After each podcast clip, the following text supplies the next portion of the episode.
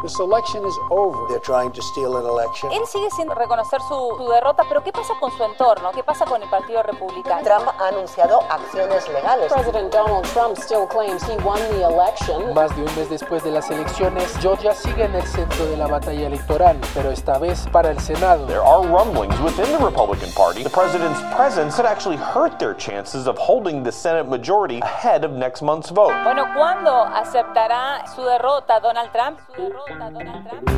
Desde la sala de redacción de La Tercera, esto es Crónica Estéreo. Cada historia tiene un sonido. Soy Francisco Aravena. Bienvenidos.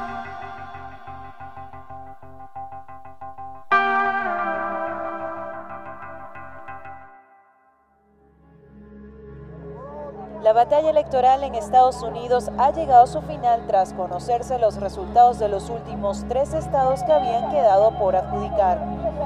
Ganando con 306 votos electorales frente a los 232 de Donald Trump, las dudas sobre la victoria de Joe Biden quedan finalmente descartadas. Hace exactamente un mes, la elección presidencial de Estados Unidos fue declarada a favor del candidato demócrata Joe Biden, derrotando al actual presidente Donald Trump. Sin embargo, y tal como lo advirtió la misma noche de la elección del 3 de noviembre, Trump no ha reconocido su derrota, acusando un fraude electoral a escala masiva que le habría robado el triunfo.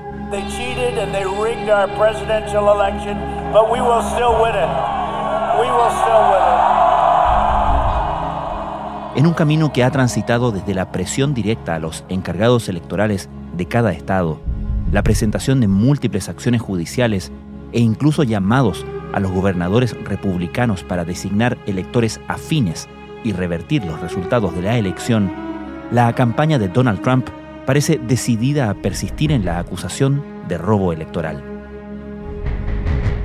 Con la crucial segunda vuelta de la elección senatorial en Georgia a la vista, que el 5 de enero determinará el control del Senado por el próximo periodo, los líderes republicanos parecen secuestrados por la presión del enorme peso electoral de Trump.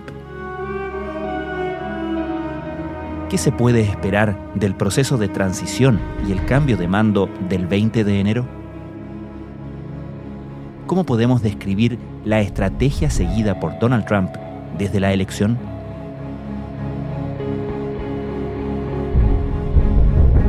La estrategia que ha seguido Donald Trump post elección es en cierto modo la misma estrategia que él tenía antes de la elección y que ha guiado su administración desde la Casa Blanca desde su primer día de presidente, que es la teoría del caos. Cristian Farías es periodista y abogado, senior fellow en la Escuela de Derecho de la Universidad de Harvard. Desde que los votos fueron tabulados desde el día 7 de noviembre, que ya ahí fue cuando se oficializó, por así decirlo, que él perdió la elección, que Joe Biden fue el ganador. Desde ese momento, él ha hecho todo lo posible mediante los medios, mediante sus aliados en el Congreso o en su partido y por medio del sistema legal, mediante demandas. Ha tratado de básicamente poner en tela de juicio ese resultado. Eso es muy dañino porque desde el comienzo de esta república, de este país, ha habido, no siempre, pero yo diría, la gran mayoría de los casos ha habido, ha habido un traspaso de poder que ha sido relativamente pacífico. Y por primera vez en la historia moderna parece que ese no va a ser el caso. President Donald Trump still claims he won the election. President-elect Joe Biden calls that an embarrassment and says nothing will stop the transition of power when Trump's term ends in January. The transition, the transition. Could be turbulent.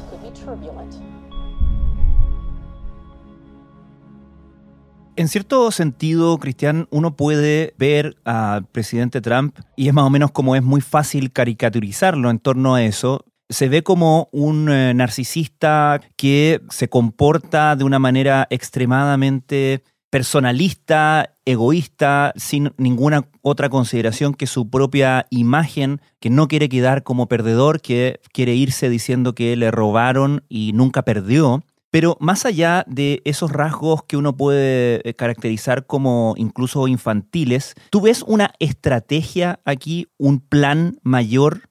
El plan mayor que yo veo, que quizás sea su próximo paso, es, él ha servido cuatro años en el poder y la constitución, un presidente puede servir hasta dos mandatos. Yo pienso, y muchos piensan que todo esto de miras al año 2024, cuando sea la próxima elección, que él va a querer volver a candidatearse, que le robaron ese derecho constitucional que él tiene como presidente a dos mandatos. Y como todo fue un fraude en el año 2020, en su estimación, él tiene el derecho a hacer nuevamente, a acceder al poder eso también, aunque suene bonito para muchos de sus seguidores, eso pone en muy serios problemas a su propio partido, porque ya hay bastantes republicanos que se están perfilando para ser los sucesores de Trump. Y si tú los vieras a ellos, ellos no quieren decir nada en su contra. es, es, muy, muy interesante ver esa dinámica le tienen tanto miedo a Trump a decir algo en su contra, porque si es que olvídate, un tweet de Trump puede destruir la candidatura de cualquier republicano. Entonces, por eso es que ya sea guardan silencio o le siguen la corriente o lo ignoran o tratan de, de vivir en una realidad paralela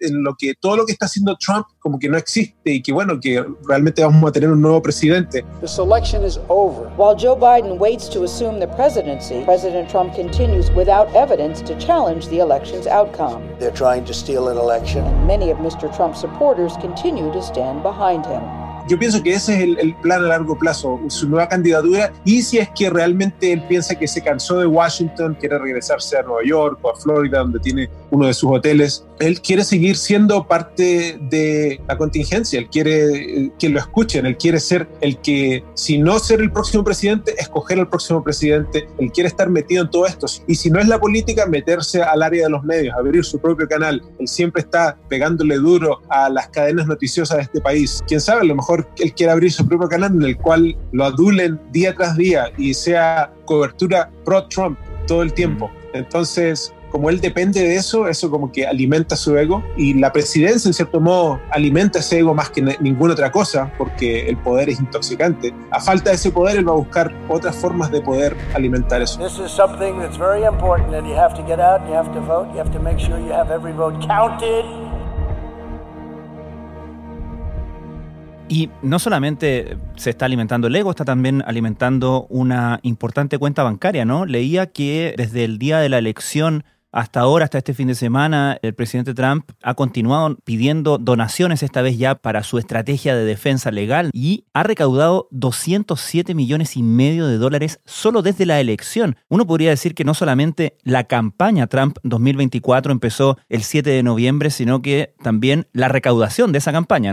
Exactamente. De hecho, si es que tú miras a los archivos del año 2017, la campaña 2020 comenzó el día en el que él fue juramentado como presidente y por eso mismo a mí no me cabe duda que ese es uno quizás de sus planes a futuro, pero mirando esos números que yo lo encuentro estratosférico, a mí me asusta que tantas personas piensen realmente que le robaron la elección y uh -huh. que hay fraude y que por si acaso todo esto no ha sido corroborado por los tribunales, han habido recuentos, hasta ahora no ha habido pruebas contundentes que demuestren todo lo que dice que Trump ocurrió. Trump's efforts to challenge the election in court have been defeated in Pennsylvania, Arizona, Michigan. Another court loss, an impressively long series of abject legal failures. The latest in a string of legal defeats for President Trump. The president who talks often about winning, winning, winning is doing nothing but losing, losing, losing. Que haya suficientes personas para donar 200 millones de dólares en eh, alegatos que realmente hasta ahora han, son falsos mm. es, es, muy preocupante porque te dice algo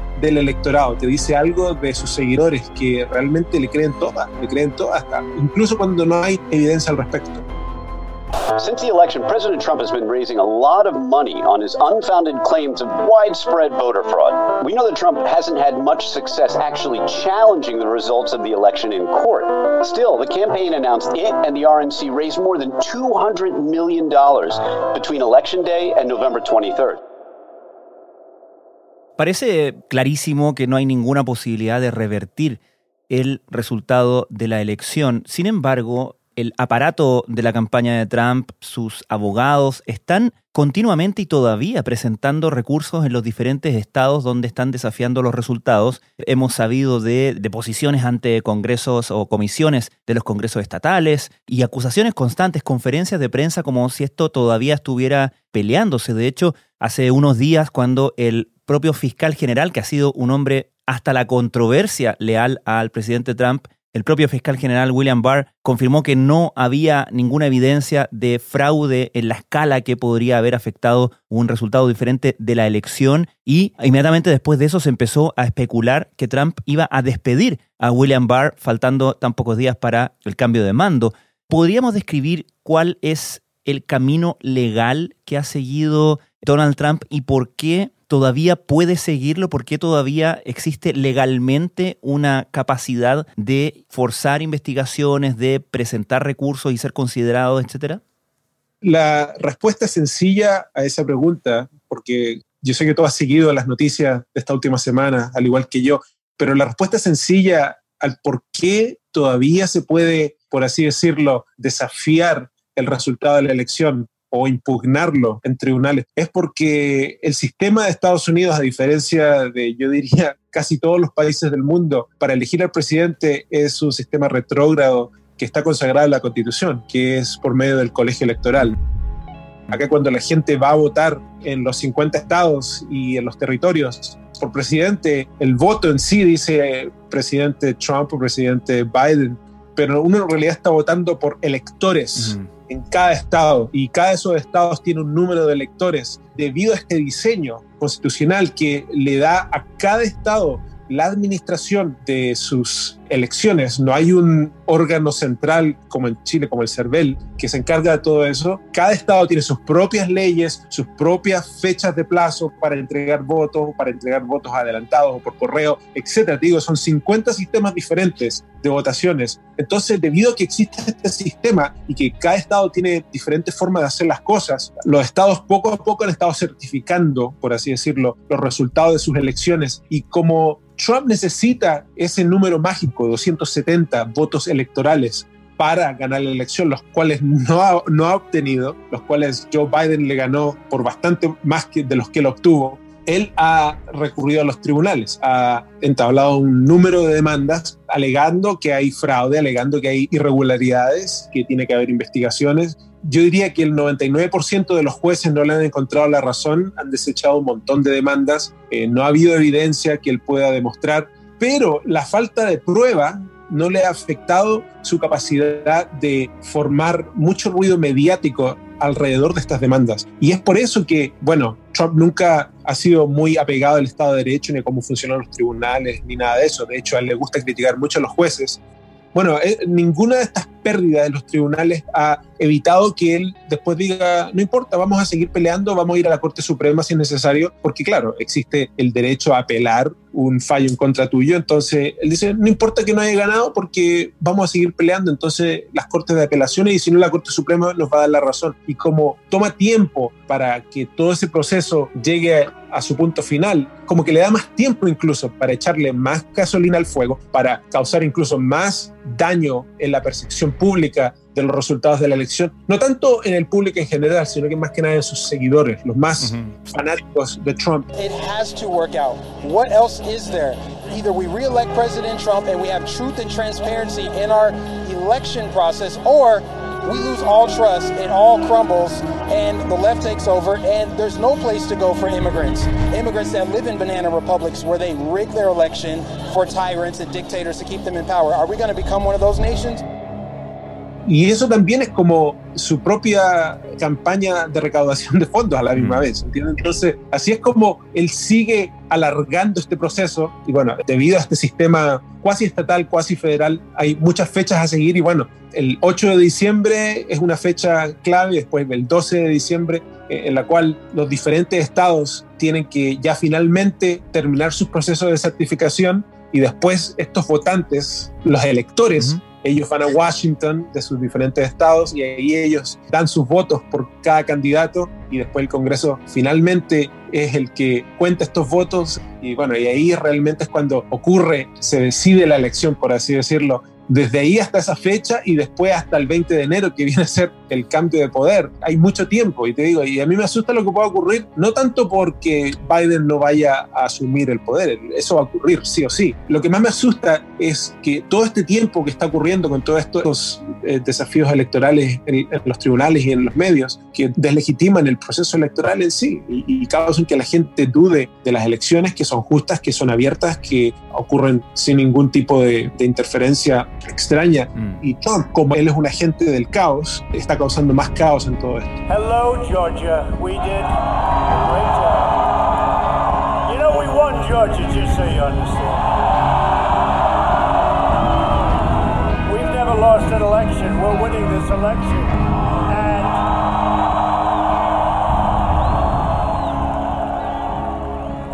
Say we're uh, fighting very hard for this state when you look at all of the corruption and all of the problems having to do with this election. Es interesante, Cristian, mirar por un momento la tensión instalada dentro del Partido Republicano, porque para el Partido Republicano esto es a todas luces un pésimo negocio. Es uno de los partidos más importantes del país, uno de los dos partidos, prácticamente el 50% del país, ¿cierto? Que participa con todo de ese sistema electoral que el presidente Trump está deslegitimando para sus propios fines. En enero se producirá, la primera semana de enero, la segunda vuelta de dos carreras senatoriales en el estado de Georgia que van a definir quién se queda con el control del Senado, un asunto tremendamente determinante para los próximos años del ciclo político estadounidense. Y al parecer, esta tensión y esta mm, campaña de Trump, no solamente contra los resultados de las elecciones, sino que contra las propias autoridades del estado de Georgia, autoridades republicanas del estado de Georgia, parece estar jugándole en contra o siendo un lastre para los candidatos eh, republicanos a esa elección senatorial. ¿Cómo intenta o cómo puede intentar el Partido Republicano librarse de esta situación tan incómoda? Es muy difícil. Ellos están entre la espada y la pared, por así decirlo, porque por un lado, ellos quieren ganar el estado de Georgia, ellos quieren que todas estas personas que votaron por Trump, que son millones en el estado, aunque lo ganó Joe Biden al final, de hecho el, viernes pasado el secretario de Estado de Georgia volvió a certificar los resultados, hubo un recuento, un segundo recuento, eh, hubo uno manual, después hubo uno digital, y el segundo recuento eh, nuevamente fueron a darle eh, la victoria a Joe Biden. There are rumblings within the Republican Party. The president's presence could actually hurt their chances of holding the Senate majority ahead of next month's vote. La pregunta es si es que los millones de votantes que votaron por Trump, que ahora Trump mismo les está haciendo dudar en el resultado de esta elección, van a ellos a ir a las urnas en enero y votar por estos dos senadores republicanos que por si acaso se han unido al coro de Trump de que hubo irregularidades en el estado de Georgia, se le han ido en contra al secretario de Estado republicano de Georgia en cómo él manejó las elecciones. De hecho, exigieron que él renunciara, él no lo hizo. Estos mismos candidatos al Senado han, por así decirlo, echarle leña al fuego, al, igual que el presidente, poniendo esa semilla de duda en las mentes de muchos votantes republicanos.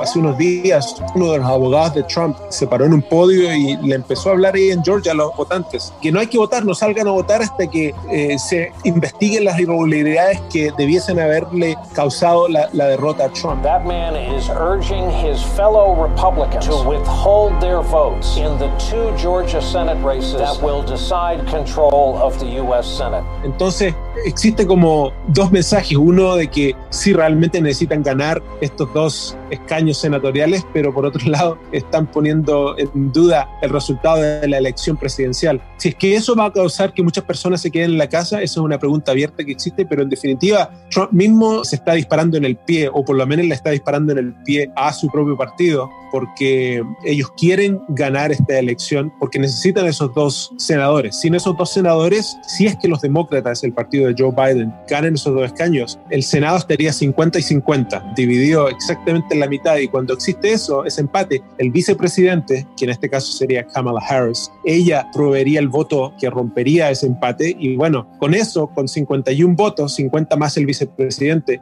y el control de la Cámara Baja en el Congreso, los demócratas pueden hacer muchas cosas. Y la pregunta es si es que están dispuestos los republicanos a seguirle la corriente en toda Trump porque de él depende su futuro político o si es que prefieren proteger su mayoría en el Senado.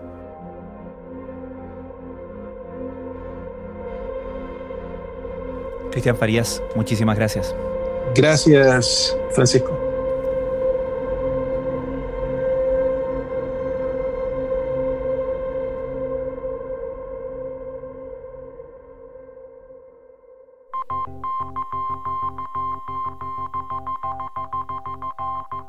Crónica Estéreo es un podcast de la tercera. La producción es de Rodrigo Álvarez y la edición de quien les habla, Francisco Aravena. La postproducción de audio es de Michel Poblete. Nuestro tema principal es Hawaiian Silky de Sola Rosa, gentileza de Way Up Records. Nos encontramos pronto en una nueva edición de Crónica Estéreo.